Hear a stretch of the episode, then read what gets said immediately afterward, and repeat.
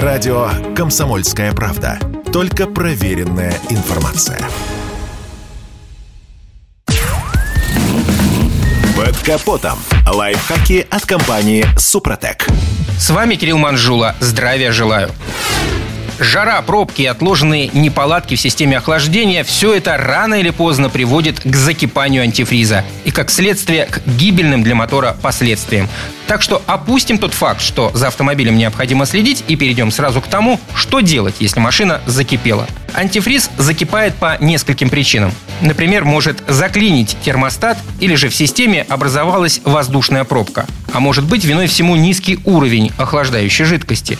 Неисправный вентилятор, забитый радиатор или вышедший из строя датчик также могут стать причиной повышения температуры. В общем, как бы то ни было, современные автомобили умеют распознавать перегрев и немедленно сообщают об этом водителю посредством контрольной лампы или звукового сигнала.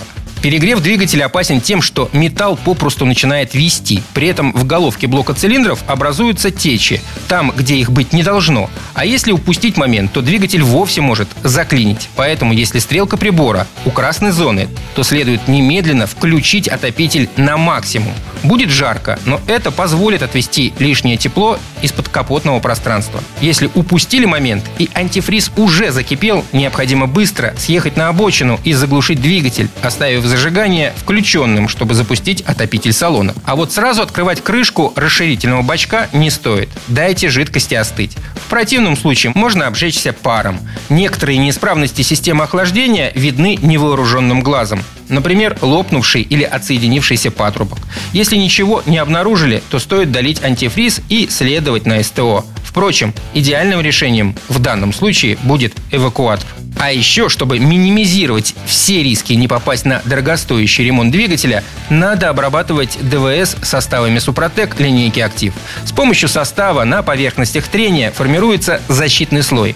Он за счет структурных особенностей обладает повышенной микроупругостью и микротвердостью. Более плотная масляная пленка на поверхности слоя снижает прямой контакт деталей выдерживает повышенные термические и механические нагрузки. Все это позволяет снизить износ двигателя, особенно при длительных простоях в пробках, при маневрировании на малых оборотах или их резком наборе, когда наступает режим масляного голодания. На этом пока все. С вами был Кирилл Манжула. Слушайте рубрику «Под капотом» и программу «Мой автомобиль» в подкастах на нашем сайте и в мобильном приложении «Радио КП», а в эфире с понедельника по четверг в 7 утра. И помните, мы не истина в последней инстанции, но направление указываем верное. Спонсор программы ООО «НПТК Супротек».